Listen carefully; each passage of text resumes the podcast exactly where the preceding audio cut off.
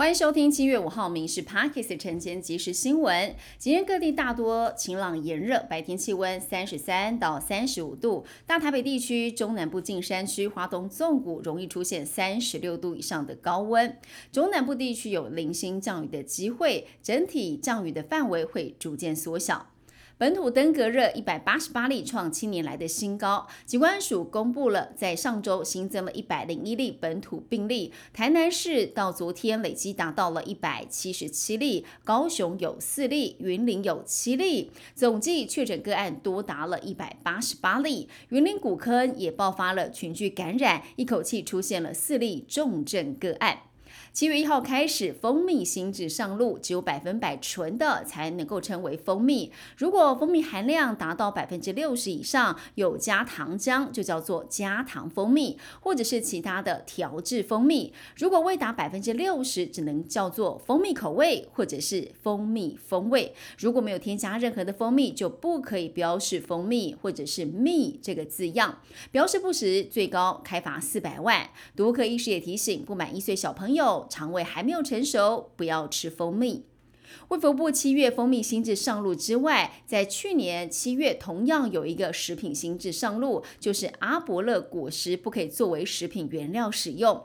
它的果肉因为有刺激肠胃的功能，在过去曾经拿来泡茶，甚至被当作是减肥圣品。但其实它的果实具有肝毒性，又有致癌性，所以提醒民众不要拿来食用。六十五岁以上长者会因为听觉毛细胞老化，每三人就一人可能有听损的状况。生活当中除了有漏接电话、社交困难之外，还可能因为听不到交通号志的声音、警示声音而有比较高的危险。医师表示，重度听损的失智风险会增加五倍，听损会加速大脑萎缩或产生大脑的病理性变化。研究发现，失智症风险跟听损程度成正比增加。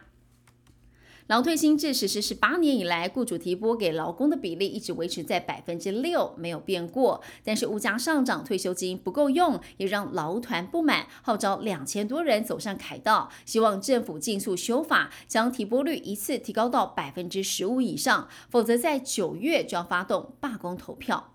客运业营运成本上升，加上客源在疫情期间大量流失，业者叫苦连天。多家客运在今年都调整了票价。国文客运从六月五号涨一波之后，又再度调整了十八条路线的票价，涨幅是在一元到十七元之间，多数区间涨三到五元居多。台版柬埔寨案有四分之一的人头账户都是再犯。那么，为了降低风险，洗钱防治法新增除了刑责之外，全国金融机关也将同步行政开闸，限制或者是暂停开立或预开立账户的功能，严重的话是可以关闭的。在美国举国庆祝国庆日的同时，这两天传出了多起枪击案，总共至少有八个人死亡，二十三人受伤。总统拜登呼吁采取更严格的枪支管制措施，谴责在国庆假日前发生的一波枪击。